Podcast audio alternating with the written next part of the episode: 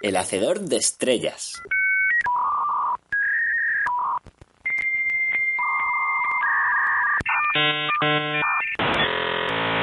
De Olaf Stapledon.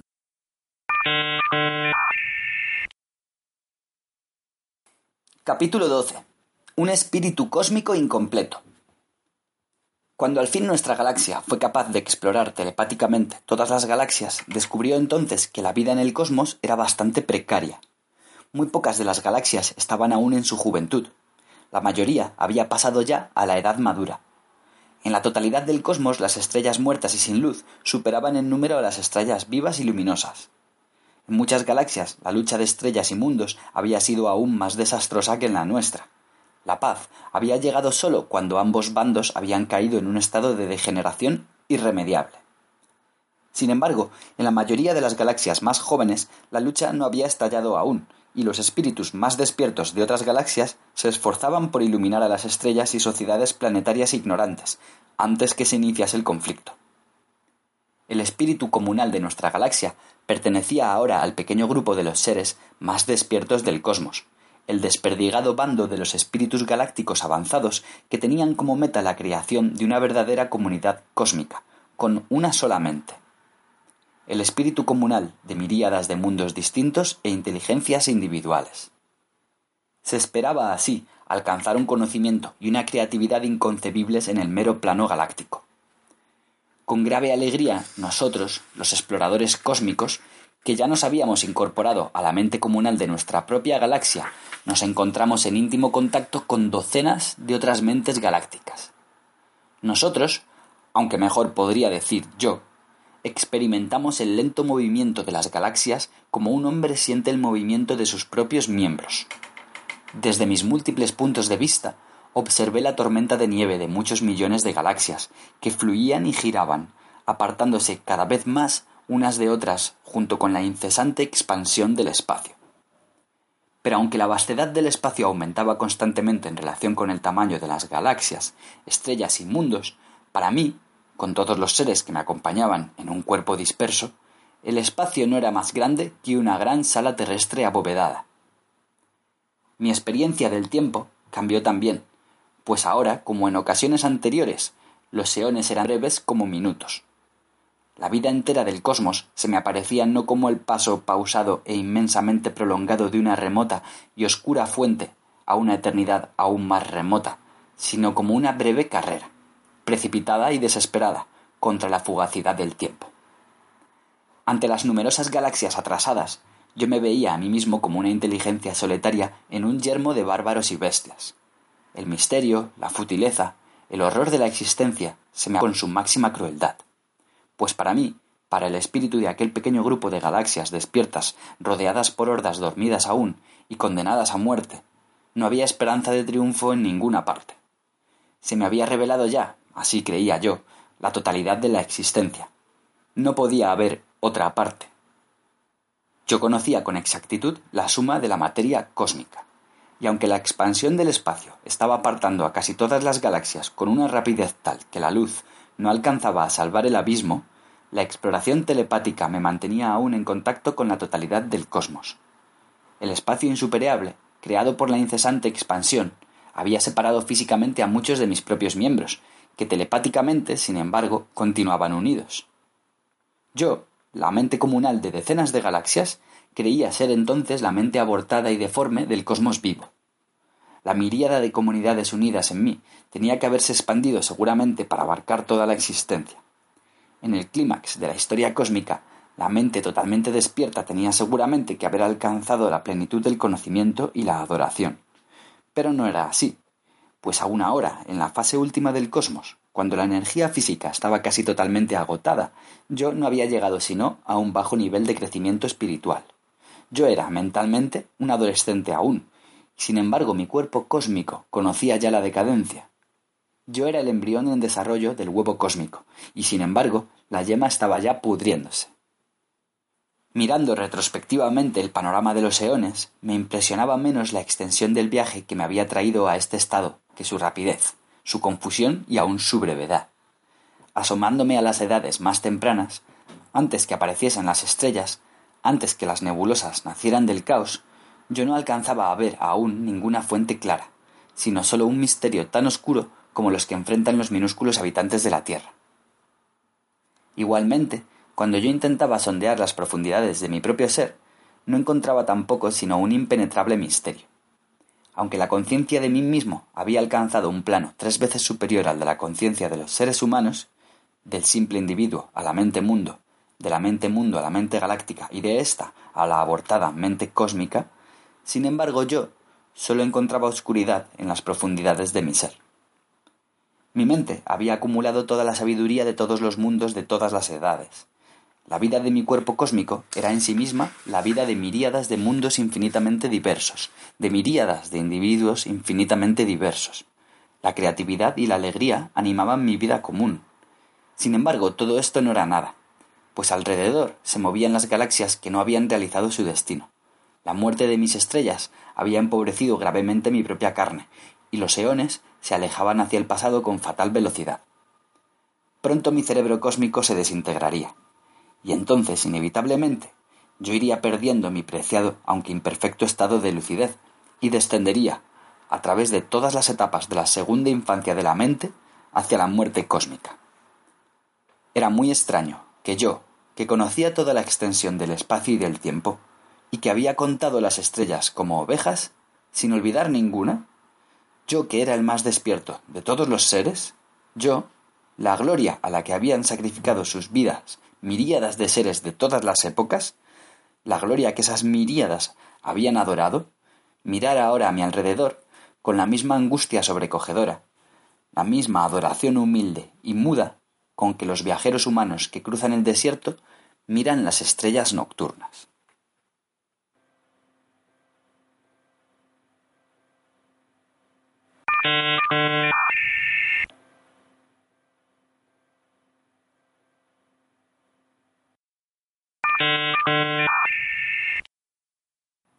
Capítulo 13. El comienzo y el fin. Parte primera. Regreso a las nebulosas. Mientras las galaxias despiertas luchaban por utilizar plenamente la última fase de su conciencia lúcida, mientras yo, la mente cósmica imperfecta, luchaba de ese modo, comencé a experimentar algo raro y nuevo. Era como si yo hubiese tropezado telepáticamente con un ser o seres de un orden que en un comienzo me pareció totalmente incomprensible.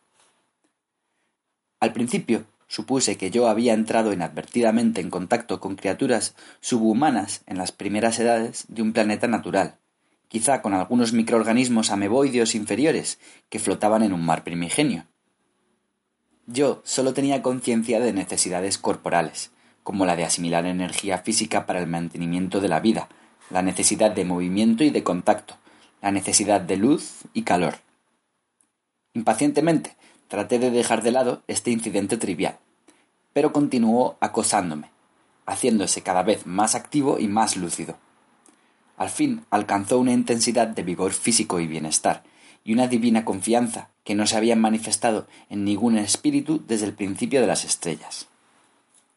Al fin, alcanzó una intensidad de vigor físico y bienestar y una divina confianza estado en ningún espíritu desde el principio de las estrellas. No necesito hablar aquí de las etapas que me llevaron a entender el significado de esta experiencia. Descubrí gradualmente que no me había puesto en contacto con microorganismos, ni con mundos o estrellas o inteligencias galácticas, sino con las mentes de la gran nébula, antes que su sustancia se hubiese desintegrado en estrellas para formar las galaxias. Al fin, fui capaz de seguir la historia de estas mentes desde que habían despertado por vez primera, cuando sólo existían como discretas nubes de gas que se apartaban unas de otras luego del explosivo acto de la creación, hasta el tiempo en que luego a las huestes estelares se hundieron en la senilidad y en la muerte. En las fases primeras, cuando eran físicamente unas nubes tenues, tenían una mente que no era más que una informe necesidad de acción, y una percepción borrosa de esa congestión infinitamente débil en el interior de la propia y vacua sustancia. Observé cómo se condensaban en globos de contornos más definidos, luego en discos lenticulares, con rayas brillantes y abismos oscuros, y se convertían en unidades más independientes, de una estructura más orgánica. La congestión interior aunque muy leve, dio mayor animación a los átomos, no más apretados entonces en relación con el tamaño de la nébula que las estrellas en el espacio. Cada nébula era ahora un núcleo individual de débil radiación, un sistema aislado de ondas impenetrantes que iban de átomo a átomo. Y luego estos inmensos megaterios, estos titanes ameboideos, empezaron a despertar mentalmente a una vaga unidad de experiencia. De acuerdo con las normas humanas y aun de acuerdo con las normas de los mundos y estrellas inteligentes, esta experiencia de las nebulosas era de una increíble lentitud. Pues para estas entidades, a causa de su mismo prodigioso tamaño y el lento movimiento de las ondas con las que estaba físicamente relacionada la vida consciente, mil años no eran más que un instante imperceptible. Esos períodos que los hombres llamaban geológicos y donde aparecen y desaparecen una especie tras otra eran vividos como nosotros vivimos una hora. Cada una de las grandes nébulas era consciente de su cuerpo lenticular, como un volumen compacto de corrientes hormigueantes. Cada una de ellas anhelaba realizar su propia potencia orgánica, aliviar la presión de la energía física interior y expresarse libremente en movimientos, pero anhelaban también algo más. Pues aunque tanto física como mentalmente estos seres primordiales eran extrañamente parecidos a los microorganismos primeros de la vida planetaria, eran también notablemente distintos. Por lo menos, tenían una característica que aún yo, la rudimentariamente cósmica, no había advertido en los microorganismos. Una voluntad o predilección que sólo puedo sugerir aquí con metáforas. Aunque las más adelantadas de estas criaturas eran física e intelectualmente muy simples, había algo en ello obligado a llamar conciencia religiosa, primitiva, pero intensa. Parecían anhelar dos metas, y ambas eran en esencia religiosas tenían por una parte el deseo, o más bien la ciega urgencia, de unirse entre ellas, y tenían a la vez la ciega y apasionada urgencia de unirse de nuevo en la fuente donde habían nacido. El universo que habitaban las nébulas era, por supuesto, muy simple, un universo en verdad pobre. Era también para ellas realmente pequeño. Para cada una de las nébulas, el cosmos estaba compuesto por dos cosas, el propio cuerpo, casi informe, y el cuerpo de sus semejantes. En estas primeras edades las nébulas estaban muy cerca unas de otras, pues el volumen del cosmos era pequeño entonces en relación con sus partes, ya fuesen nébulas o electrones. En esa edad, las nébulas, que en los días del hombre son como pájaros que vuelan en el cielo, vivían como confinadas en una estrecha jaula. De modo que cada una influía así notablemente sobre las otras, y a medida que se organizaban más, que se transformaban en unidades físicas más coherentes, distinguían con mayor rapidez la estructura de las ondas natales de las irregularidades provocadas por la influencia de las entidades vecinas. Y como un recuerdo de la común nube ancestral, interpretaban esta influencia como signo de la presencia de otras nébulas inteligentes. Así que ya en esta época las nébulas eran vaga pero intensamente conscientes de la presencia de las demás como seres distintos. La comunicación entre ellas era, sin embargo, débil y muy lenta. Así como unos prisioneros encerrados en celdas separadas se acompañan de algún modo, con golpecitos en las paredes, y hasta pueden llegar con el tiempo a desarrollar todo un sistema rudimentario de señales, así las nébulas revelaban mutuamente su presencia con tensiones gravitatorias y largas pulsaciones de luz. No obstante, aun en esta fase de confinamiento, un mensaje tarda millones de años en llegar a destino. Cuando las nébulas llegaron a la edad madura, todo el cosmos reverberaba con sus transmisiones. En la primera de las fases, cuando estas vastas criaturas se encontraban todavía muy cerca unas de otras y aún en un estado de inmadurez, se preocupaban sobre todo en mostrarse mutuamente. Con animación infantil se comunicaban trabajosamente la alegría que les inspiraba la vida, los apetitos y penas, los caprichos, las idiosincrasias, la pasión común por una vuelta a la unidad y el anhelo de ser, como a veces han dicho los hombres, uno en Dios. Pero aun en los primeros días cuando pocas nebulosas habían alcanzado la madurez y la mayoría vivía todavía en una cierta confusión mental, fue pronto evidente, para las mentes más despiertas, que estas criaturas estaban separándose cada vez más. A medida que las mutuas influencias físicas iban disminuyendo, cada una de las nebulosas observó que sus compañeras se alejaban y empequeñecían. Los mensajes tardaban cada vez más en despertar una respuesta. Si las nebulosas hubiesen sido capaces de comunicarse telepáticamente, la expresión del universo hubiese sido afrontada sin desesperación. Pero estos seres eran aparentemente demasiado simples para establecer un contacto mental directo y lúcido. de modo que se encontraron condenadas a la desesperación. Y como el tiempo vital era en ellas muy lento, les parecía que se habían separado cuando apenas acababan de encontrarse. Lamentaron amargamente la ceguera de la infancia, pues tan pronto como llegaban a la madurez, no sólo nacía en todas ellas la pasión por el mutuo deleite, que nosotros llamamos amor, sino también la convicción de que la unión mental era el camino que llevaba a las fuentes primeras. Cuando se hizo evidente que la separación era inevitable, cuando las dificultades de comunicación comenzaron a desintegrar aquella comunidad tan difícilmente alcanzada, y las nebulosas más remotas estaban ya apartándose unas de otras a gran velocidad, cada una de ellas se preparó obligadamente a enfrentar el misterio de la existencia en absoluta soledad. Siguió entonces un o un breve instante para aquellas lentas criaturas en el que buscaron, por medio de un dominio de la propia materia y por medio de la disciplina espiritual, la suprema iluminación que buscan naturalmente todos los seres despiertos. Pero entonces apareció una nueva perturbación. Algunas de las nebulosas mayores se quejaron de una rara enfermedad que estorbaba sus meditaciones. Los bordes exteriores de la tenue materia comenzaban a concentrarse en pequeños nudos. Estos se convirtieron con el tiempo en semillas de fuego intenso y congestionado.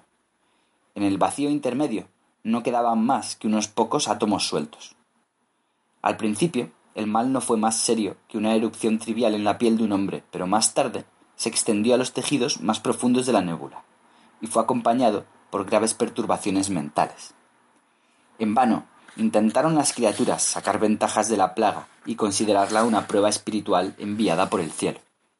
Aunque al principio les bastó para defenderse un heroico desprendimiento, pronto los estragos de la plaga doblegaron toda voluntad. Les parecía ahora que el cosmos era un lugar de inutilidad y horror.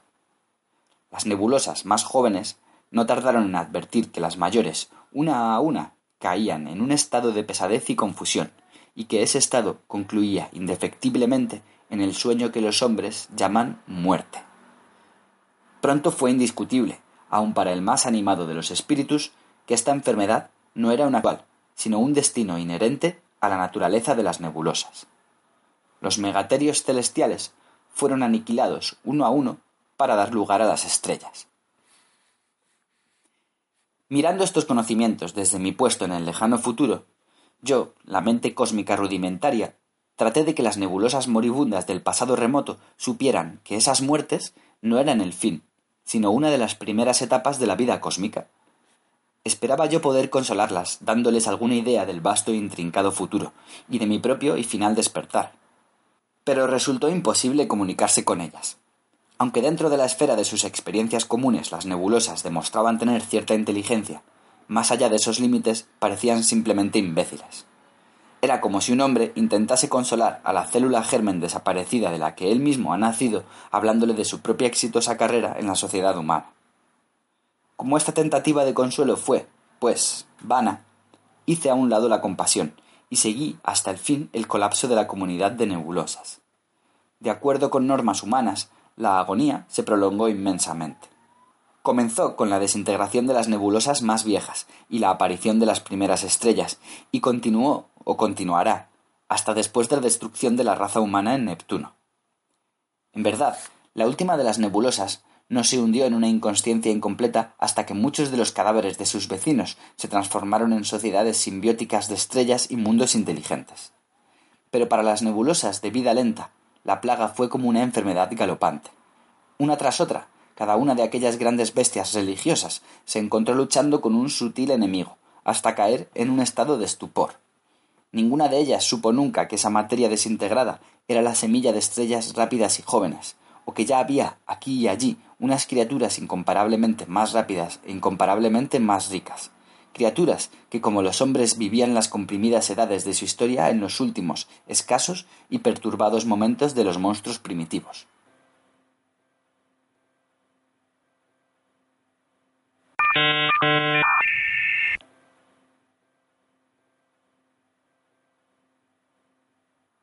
Parte segunda. El momento supremo se acerca. La incipiente mente cósmica en que yo me había transformado fue conmovida profundamente por el descubrimiento de la vida nebular. Pacientemente yo estudié aquellos megaterios casi informes, absorbiendo en mi propio ser compuesto el fervor de una naturaleza simple pero honda. pues estas criaturas aspiraban a realizar sus deseos con una concentración y una pasión desconocidas en los mundos y estrellas. Cuando penetré en la historia de estos seres, me encontré con una imaginación tan fervorosa que yo mismo, la mente cósmica, me transformé de algún modo. Considerando desde el punto de vista nebular la vasta complejidad y sutileza de los mundos vivientes, comencé a preguntarme si las infinitas divagaciones de los mundos eran motivadas realmente por una sobreabundancia de ser y no por una debilidad de percepción espiritual, por una naturaleza de potencialidad inmensamente variada y no por la mera falta de una experiencia intensa y consciente. La aguja de una brújula débilmente magnetizada apunta una y otra vez al este y al oeste, y tarda en descubrir la dirección que le corresponde. Una aguja más sensible señala en cambio inmediatamente el norte. La misma complejidad de los mundos, con sus multitudes de seres minúsculos pero complejos, no habría confundido el de la dirección del espíritu. La simplicidad y el vigor espiritual de los seres primeros y más vastos no habrían alcanzado algo de muy alto valor que la complejidad y la sutileza de los mundos nunca podrían alcanzar. No. Aunque la mentalidad nebular era excelente, en sus propios y curiosos límites, las mentalidades planetarias y las estelares tenían también sus especiales virtudes. Y de las tres, la planetaria era la de más alto nivel, pues las contenía a todas. Me permití entonces creer que yo, como al fin había incluido en mi propio ser no sólo un íntimo conocimiento de numerosas galaxias, sino también de la primera vida cósmica, podía considerarme a mí mismo una justicia, la mente incipiente de la totalidad del cosmos. Pero las galaxias despiertas que participaban de mi ser no eran sino una pequeña minoría en la población total de las galaxias. Por medio de la influencia telepática, continué ayudando a las numerosas galaxias que estaban en el umbral de la madurez mental. Si yo incluía en esta comunidad cósmica, pensé, algunos centenares de galaxias despiertas en vez de unas pocas decenas, quizá yo mismo, la mente comunal, pudiera fortalecerme y llegar a salir de mi estado de impedida infancia mental hasta algo más similar a la madurez. Me parecía evidente que aún ahora, en mi estado embrionario, yo estaba ascendiendo a un nuevo plano de conocimiento. Si la fortuna me ayudaba, podría encontrarme aún en presencia de aquel que en el lenguaje humano de este libro ha sido llamado el hacedor de estrellas. En este tiempo, mi necesidad de esa presencia había llegado a ser una pasión dominadora. El velo que ocultaba aún el origen y la meta de las nebulosas las estrellas y los mundos estaba abriéndose, o así parecía. Aquel que había inflamado sentimientos de adoración en miríadas de seres y que sin embargo no se había revelado claramente a ninguno, aquel a quien todos se habían encaminado ciegamente, representándolo con las imágenes de miríadas de divinidades, estaba ahora, sentía yo, frustrado pero aún creciente espíritu del cosmos, a punto de revelárseme. Yo que también había sido adorado por muchos de mis pequeños miembros, yo, que me había alzado por encima de los sueños de mis criaturas, me sentía ahora oprimido, abrumado por mi propia pequeñez y mi propia imperfección, pues la velada presencia del hacedor de estrellas ya estaba dominándome con su tremendo poder. Cuanto más accedía a lo largo del espíritu, más inaccesibles me parecían las alturas que se alzaban ante mí, pues lo que me había parecido una vez cima era ahora el pie de una montaña, abrupta, de paredes que caían a pico, glacial, y que se perdía arriba en una niebla oscura. Nunca, nunca llegaría a triunfar en esa ascensión. Y sin embargo seguir adelante. Un anhelo irresistible superaba el temor. Mientras tanto, y bajo mi influencia, las galaxias todavía jóvenes fueron alcanzando una por una el punto de lucidez que les permitió unirse a la comunidad cósmica y enriquecerme con alguna experiencia peculiar. Pero el debilitamiento físico del cosmos no se detenía. Cuando la mitad de la población total de las galaxias hubo llegado a la madurez, fue evidente que muy pocas de las otras tendrían éxito. Pocas estrellas vivas quedaban en las galaxias. Algunos de los astros muertos, sometidos a la desintegración atómica, eran utilizados como soles artificiales, y estaban rodeados por muchos miles de planetas también artificiales. Pero la gran mayoría de las estrellas, pétreas ahora, estaban habitadas. Al cabo de un tiempo fue necesario evacuar todos los planetas, ya que los soles artificiales tenían una energía demasiado extravagante. Las razas que habitaban los planetas fueron así destruyéndose a sí mismas, una por una, transmitiendo el material de sus mundos y toda su sabiduría a los habitantes de las estrellas apagadas. Así fue que en el cosmos, en un tiempo un enjambre de galaxias ardientes, compuestas por galaxias de estrellas, no hubo más que cadáveres de astros. Estas motas oscuras flotaban en el oscuro vacío como un humo infinitamente tenue que se alzaba de un fuego extinguido. En estas motas, estos mundos gigantescos, las últimas poblaciones habían creado aquí y allí con sus luces artificiales un pálido resplandor, invisible aún para los más interiores de los planetas sin vida. El tipo más común entre las criaturas que habitaban estos mundos estelares era el de los gusanos o insectoideos minúsculos. Pero había muchas razas de individuos de mayor tamaño, adaptadas curiosamente a la prodigiosa gravitación de los mundos gigantes. Cada una de estas criaturas era algo así como una manta viviente. En la cara inferior se apretaban unas patitas que eran también bocas. Estos miembros sostenían un cuerpo de no más de tres centímetros de grosor, aunque de un par de metros de ancho y diez de largo. En el extremo anterior, unos brazos eran sostenidos también por batallones de patas. La parte superior del cuerpo era un tejido poroso, de alveolos con una gran variedad de órganos sensorios. De entre las dos superficies se extendían los órganos del metabolismo y la vasta área del cerebro. Comparados con las colonias de gusanos y de insectos, estos seres parecidos a intestinos tenían la ventaja de una unidad mental más firme y una mayor especialización de los órganos, pero eran también de movimientos más torpes y menos adecuados a la vida subterránea, a la que debieron sujetarse más tarde todas las poblaciones.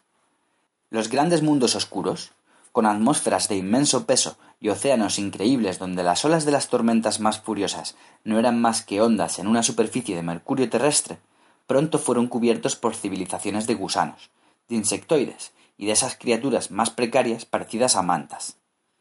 La vida en estos mundos era casi una vida en dos dimensiones. Aun el más rígido de los elementos artificiales era demasiado débil para permitir la construcción de altas estructuras. A que pasaba el tiempo, los habitantes de estas estrellas pétreas iban consumiendo el calor interior, y era necesario desintegrar atómicamente el núcleo rocoso de la estrella. De este modo, las estrellas se convirtieron en esferas cada vez más huecas, sostenidas por un sistema interior de contrafuertes. Una a una, las poblaciones, o mejor los descendientes especialmente adaptados de las civilizaciones anteriores, se retiraron al interior de las estrellas apagadas. Prisioneras de sus mundos huecos y aisladas del resto del cosmos, estas poblaciones fueron la armazón telepática de la mente cósmica. Fueron en verdad mi carne, en la inevitable expansión del universo, las galaxias oscuras habían estado alejándose unas de otras tan rápidamente y durante tantos eones que ya ni la luz podía cubrir los abismos cósmicos. Pero esta desintegración prodigiosa importaba menos a las últimas poblaciones que el aislamiento físico de las estrellas en la época en que había cesado toda radiación estelar y todo viaje interestelar. Desde las galerías de numerosos mundos, estas poblaciones se mantenían telepáticamente unidas. Íntimamente se conocían unas a otras en toda su diversidad. Juntas sostenían la mente comunal, plenamente conscientes del pasado intrincado y vivido del cosmos, y que se esforzaban incansablemente por alcanzar su meta espiritual antes que un aumento de la entropía destruyera el tejido de las civilizaciones. Tal era la situación del cosmos al acercarse al momento supremo de su carrera, y a esa iluminación que habían buscado oscuramente todos los seres de todas las edades. Curiosamente, eran estas últimas poblaciones, impedidas y empobrecidas, y que consumían ya sus energías postreras, las que cumplirían la tarea en la que habían fracasado los brillantes mundos de épocas anteriores. Era en verdad el caso de la gallina que vence al águila. A pesar de las forzadas circunstancias, estas criaturas mantenían intacta la estructura esencial de la comunidad cósmica y de la mentalidad cósmica, y recurrían al pasado para dar su sabiduría más allá de los límites de toda sabiduría pasada. El momento supremo del cosmos no fue, o no será, un momento, de acuerdo con normas humanas, pero en el orden cósmico no duró sin duda más que un breve instante. Cuando poco más de la mitad de la población de muchos millones de galaxias participaban ya plenamente de la comunidad cósmica y era evidente que ya no podía esperarse mucho, siguió entonces un periodo de universal meditación. Las tenían sus esforzadas civilizaciones utópicas, vivían sus vidas personales de trabajo e intercambio social, y al mismo tiempo, en el plano comunal, remodelaban toda la estructura de la cultura cósmica. No me detendré en esta fase. Baste decir que a cada galaxia y a cada mundo se le asignó una función mental especialmente creadora, y que todos asimilaban el trabajo de todos. Al cerrarse este periodo, yo, la mente comunal, emergí renovada, como de una crisálida. Durante un breve momento, que fue en verdad el momento supremo del cosmos, me encontré con el hacedor de estrellas. Para el autor humano de este libro, nada queda hoy de aquel largo momento, de aquel eterno momento que viví como parte de la mente cósmica, salvo la memoria de una amarga beatitud, junto con unos pocos e incoherentes recuerdos de la experiencia misma que provocó en mí esa beatitud. Algo tengo que decir, de algún modo, de esa experiencia. Me enfrento a la tarea, como es inevitable, con una impresión de incompetencia abismal.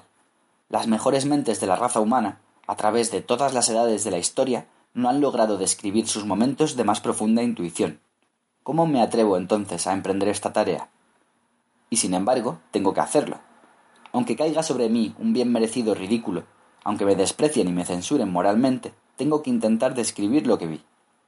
Si un marinero náufrago pasa en su balsa ante costas maravillosas, luego, cuando hogar, no encuentra paz. Su rudo acento y dicción torpe disgustan al hombre culto. Otros se ríen de él porque no puede distinguir la realidad de la ilusión. Y sin embargo, tiene que hablar.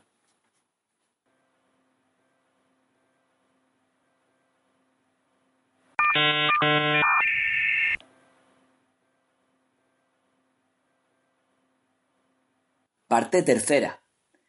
El momento supremo y después. En el momento supremo del cosmos, yo, como mente cósmica, creí encontrarme con el origen y la meta de todas las cosas finitas. En ese momento, por supuesto, no percibí el espíritu infinito como forma sensible. En verdad no percibí nada sino lo que había percibido antes, muchos populosos mundos estelares y moribundos pero con auxilio de ese medio que en este libro he llamado telepático, alcancé una mayor percepción interior y sentí inmediatamente la presencia del hacedor de estrellas. Anteriormente, como ya he dicho, me había sentido poderosamente dominado por la velada presencia de un ser ajeno, distinto de mi cuerpo cósmico y mi mente consciente, distinto de mis miembros vivos y de los enjambres de estrellas apagadas. Pero ahora el velo se estremeció, y fue para la visión mental casi transparente la fuente y la meta de todas las cosas, el hacedor de estrellas, se me reveló oscuramente separado de mi yo consciente, objetivo, y sin embargo como enraizado en las profundidades de mi propia naturaleza, similar en fin a mí mismo, aunque infinitamente más que yo mismo. Me pareció que yo veía al hacedor de estrellas en dos aspectos, como el particular modo creativo del espíritu del que había nacido yo, el cosmos, y también lo que era más terrible, como algo incomparablemente superior a la creatividad, la perfección eternamente realizada del espíritu absoluto. Estériles, estériles y triviales son estos mundos, pero la experiencia no es estéril. Enfrentado a esta infinitud, más honda que mis más hondas raíces, más alta que la más alta de mis cimas, yo, la mente cósmica, la flor de todas las estrellas y mundos, me sentí sobrecogido como se siente sobrecogido un salvaje con el rayo y el trueno. Y mientras yo caí en la abyección ante el hacedor de estrellas, una corriente de imágenes me inundaba la mente. Las deidades ficticias de todas las razas de todos los mundos se acumularon entonces en mí, símbolos de majestad y de ternura, de poder despiadado, de ciega creatividad y penetrante sabiduría. Y aunque estas imágenes no eran sino fantasías de mentes creadas, me pareció que todas y cada una encerraban realmente alguna verdadera característica del poder del hacedor de estrellas. Mientras yo contemplaba las huestes de deidades que se alzaban hacia mí como nubes de humo desde muchos mundos, una nueva imagen, un nuevo símbolo del espíritu infinito tomó forma en mi mente. Aunque nacido de mi propia imaginación cósmica, había sido engendrado por un ser superior a mí. Para el escritor humano de este libro, poco queda de esa visión que me humilló y exaltó como mente cósmica pero he de recuperarla necesariamente como mejor pueda, en una débil red de palabras. Me pareció ante todo que yo había retrocedido en el tiempo a este momento de la creación, y que yo asistía al nacimiento del cosmos. El espíritu meditaba, aunque infinito y eterno, se había limitado a sí mismo dándose un ser, finito y temporal, y meditaba en un pasado que no le satisfacía. Estaba descontento de alguna creación pasada, oculta para mí, y estaba descontento, asimismo, de su propia naturaleza pasajera. El descontento impulsó el espíritu a una nueva creación. Ahora, de acuerdo con la fantasía concebida por mi mente cósmica, el espíritu absoluto, que se había limitado a sí mismo con la creatividad, se separó de sí mismo y objetivó un átomo de su potencialidad infinita. Este microcosmos estaba fecundado con el germen de un tiempo y espacio propios, y toda clase de seres cósmicos. En el interior de este cosmos puntual, una miríada de centros físicos de energía, que los hombres conciben vagamente como electrones, protones y otras partículas, coincidían al principio unos con otros, y estaban dormidos. La materia de diez millones de galaxias dormía en un punto. Luego el hacedor de estrellas dijo, que haya luz. Y hubo luz.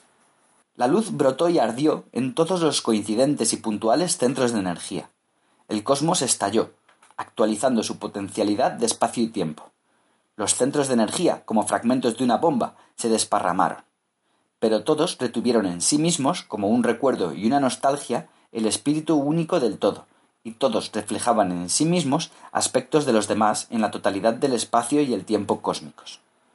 Ya no un punto, el cosmos era ahora un volumen de materia inconcebiblemente densa y de radiación inconcebiblemente violenta, que se expandía sin cesar y era también un espíritu infinitamente disociado y dormido. Pero decir que el cosmos se expandía es como decir que sus miembros se contraían. Los centros de energía primarios, coincidentes todos al principio con el cosmos puntual, generaban ellos mismos el espacio cósmico al separarse unos de otros. La expansión de la totalidad del cosmos no era sino la reducción de todas sus unidades físicas y de la longitud de onda de su luz. Aunque el cosmos era de tamaño finito, en relación con sus minúsculas ondas de luz, era también ilimitado y sin centro. Así como la superficie de una creciente esfera carece de límites y de centro, así el creciente volumen del cosmos no tenía tampoco límites ni centro. Pero así también como la superficie esférica está centrada en un punto ajeno a ella misma, en una tercera dimensión, así el volumen del cosmos estaba centrado en un punto ajeno a él, en una cuarta dimensión. La densa nube de fuego creció hasta que tuvo el tamaño de un planeta, el tamaño de una estrella, el tamaño de toda la galaxia y el de diez millones de galaxias. Y al crecer así, se hizo más tenue, menos brillante, menos turbulenta. Al fin, la nube cósmica fue desgarrada por la tensión de su expansión, en conflicto con la mutua unión de sus partes, rompiéndose en muchos millones de nubecillas, el enjambre de la gran nebulosa. Durante un tiempo, estas partes estuvieron tan cerca unas de otras como las vellosidades nubosas en un cielo cubierto. Pero los abismos se hicieron más anchos, hasta que las partes del cosmos fueron como flores en un matorral, como abejas en un enjambre en vuelo, como una bandada de pájaros migratorios, como navíos en el mar. Fueron apartándose más y más rápidamente, y al mismo tiempo cada una de las nubes se contrajo, convirtiéndose al principio en una pelota de lana, luego en una lente giratoria y luego en un torbellino de corrientes estelares. El cosmos continuó expandiéndose hasta que las galaxias más remotas se apartaron tan rápidamente que la luz del cosmos ya no pudo salvar esos abismos. Pero yo, con visión imaginativa, continué viendo a todas las galaxias. Era como si alguna otra luz, instantánea e hipercósmica, que no procedía de ningún punto del espacio cósmico, iluminara interiormente todas las cosas. Una vez más, pero a los rayos de una luz penetrante, fría y nueva, yo observé todas las vidas de las estrellas y mundos, y de las comunidades galácticas, y de mí mismo, hasta ese momento en que me encontré con la infinitud de que los hombres llaman Dios, y que conciben de acuerdo con sus apetitos humanos. Yo también intentaba ahora encerrar el espíritu infinito, el hacedor de estrellas, en una imagen sacaleza, finita aunque cósmica pues me parecía que yo había superado de pronto la visión tridimensional común a todas las criaturas, y que yo veía físicamente al hacedor de estrellas. Veía, aunque en ninguna parte del espacio cósmico, la ardiente fuente de la luz hipercósmica, como si fuese un punto abrumadoramente brillante, una estrella, un sol más poderoso que todos los soles juntos. Me parecía que esta estrella refulgente era el centro de una esfera cuatridimensional, cuya superficie curva era el cosmos tridimensional. Yo, criatura cósmica, percibí esta estrella de estrellas, esta estrella que era en verdad el hacedor de estrellas, solo un momento, antes que su esplendor me cegara la vista. Y en ese momento supe que yo había visto realmente la fuente misma de la luz, la vida y la mente cósmicas, y de muchas otras cosas de las que yo hasta entonces no había tenido conocimiento. Pero esta imagen, este símbolo concebido por mi mente cósmica, sometido a la tensión de una experiencia inconcebible, se quebró y transformó inmediatamente, tan inadecuada era la realidad de la experiencia. Recordando desde mi ceguera aquel momento de visión, pensé que la estrella, el hacedor de estrellas, centro inmanente de toda existencia, me había estado mirando a mí, su criatura, desde la cima misma de su infinitud, y que entonces yo había desplegado inmediatamente las pobres alas de mi espíritu para subir hacia él, y que en ese mismo momento yo había sido cegado, quemado y golpeado. Me había parecido en el momento de mi visión que todos los anhelos y esperanzas de los espíritus finitos que habían ansiado unirse con el espíritu infinito habían dado fuerza a mis alas. Me pareció que la estrella, mi hacedor, se inclinaría hacia mí, y me alzaría, y me envolvería en su magnificencia. Pues me pareció que yo, el espíritu de muchos años, la flor de muchas edades, era la iglesia cósmica, preparada al fin para unirme con Dios. Pero en cambio, la terrible luz me cegó, quemó y golpeó. Sin embargo, no fue sólo el resplandor físico lo que me hizo caer en ese momento supremo de mi vida. En ese momento creí descubrir el ánimo con que el Espíritu Infinito había creado el cosmos, y lo había sostenido constantemente, observando su torturado crecimiento. Y fue ese descubrimiento que me golpeó. Pues yo me había enfrentado no con un amor bondadoso y alentador, sino con un espíritu muy distinto. Y supe enseguida que el Hacedor de Estrellas no me había creado para que me uniese a él, ni como hijo bien amado, sino para otro destino. Me pareció entonces que el hacedor me miraba de su divinidad con la atención distante aunque apasionada con que un artista juzga su obra acabada, regocijándose serenamente con su obra, pero reconociendo ya los efectos irrevocables de la concepción inicial y deseando iniciar una nueva creación. Su mirada me diseccionó con tranquila habilidad, haciendo a un lado mis imperfecciones y absorbiendo para su enriquecimiento propio la escasa excelencia que yo había obtenido en las luchas de los años. En mi agonía yo grité contra mi implacable hacedor. Grité que al fin y al cabo la criatura es más noble que el Creador, pues la criatura ama y desea el amor, aun el amor de esa estrella llamada el hacedor de estrellas. Pero el Creador, el hacedor de estrellas, ni amaba ni necesitaba amar. Pero tan pronto como yo, míseramente ciego, di ese grito, me sentí consumido de vergüenza. Pero se me hizo evidente, de pronto, que la virtud del Creador no es lo mismo que la virtud criatura pues el Creador, si ama a su criatura, no ama en realidad más que una parte de sí mismo. Pero la criatura, al alabar su Creador, alaba a una infinitud que está más allá de sí misma. Advertí que la virtud de la criatura era amar y adorar, y que la virtud del Creador era crear y ser la meta incomprensible, inalcanzable e infinita de las criaturas.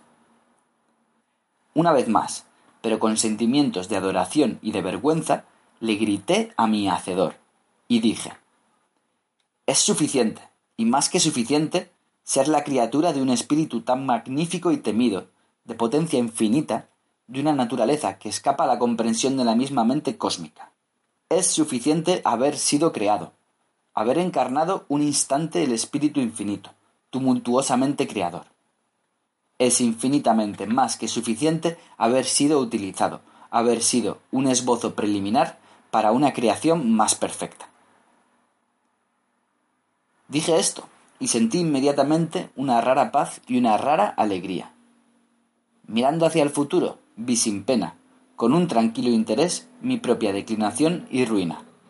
Vi que las poblaciones de los mundos estelares consumían más y más sus recursos para mantener sus frugales civilizaciones. Desintegraban tanta materia en el seno de las estrellas que estaban alterando el equilibrio de esos mundos. Algunos se hundieron realmente en sus centros huecos, destruyendo a los habitantes del interior. La mayoría era reconstruida antes que se alcanzara el punto crítico, en una escala menor.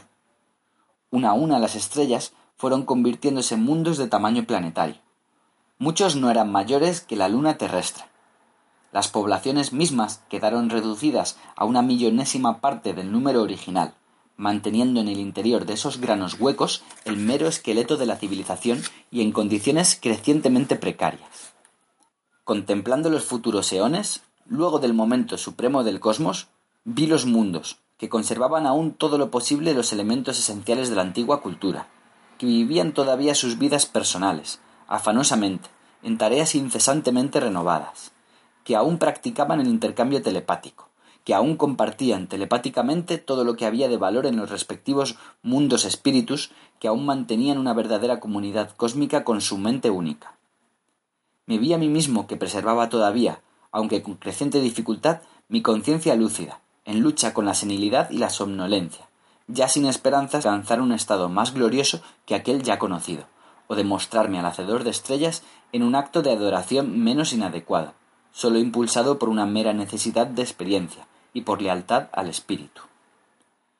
Pero la decadencia me alcanzó inevitablemente. Mundo tras mundo, dominados por crecientes dificultades económicas, se vieron obligados a reducir aún más sus poblaciones, que al fin no alcanzaron el nivel mínimo exigido por la mentalidad comunal. Luego, como que degeneran rápidamente, ya no pudieron cumplir su parte en la experiencia cósmica. Mirando hacia adelante desde mi puesto en el momento supremo del cosmos, me vi a mí mismo, la mente cósmica, que caía poco a poco en la muerte. Pero en este mi último eón, cuando todos mis poderes estaban ya desvaneciéndose, y la carga de mi cuerpo en decadencia era una pesada carga para mi debilitado coraje, me consolaba todavía con un oscuro recuerdo de la pasada lucidez. Pues yo sabía confusamente que aun en mi última y más triste edad yo estaba ante la mirada celosa, aunque remota, del hacedor de estrellas. Todavía sondeando el futuro, desde el momento de mi suprema madurez, una madurez todavía no marchita, vi mi muerte, la ruptura final de los lazos telepáticos de que dependía mi ser. A partir de entonces, los pocos mundos sobrevivientes vivieron en un aislamiento absoluto, y con esa condición bárbara que los hombres llaman civilización. Entonces, y en un mundo tras otro, la civilización material comenzó a mostrar numerosas fallas, en particular en las técnicas de la desintegración atómica y la fotosíntesis. Los distintos mundos fueron estallando accidentalmente, uno tras otro, y la pequeña materia cuidadosamente almacenada se transformó en una esfera de ondas luminosas que se perdieron en la oscuridad inmensa, o murieron miserablemente de hambre y frío. Al fin, nada quedó en todo el cosmos sino oscuridad, y unos restos de polvo que habían sido galaxias.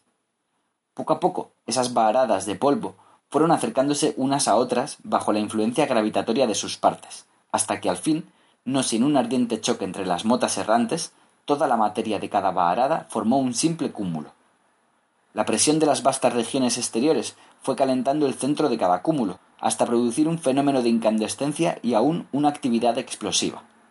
Pero poco a poco, los últimos recursos del cosmos fueron alejándose de los cúmulos cada vez más fríos, y nada quedó sino roca desnuda y las ondas de radiación inconcebiblemente débiles que se extendían en todas direcciones por el cosmos, siempre en expansión, aunque demasiado lentas para salvar los crecientes abismos entre las aisladas motas de piedra.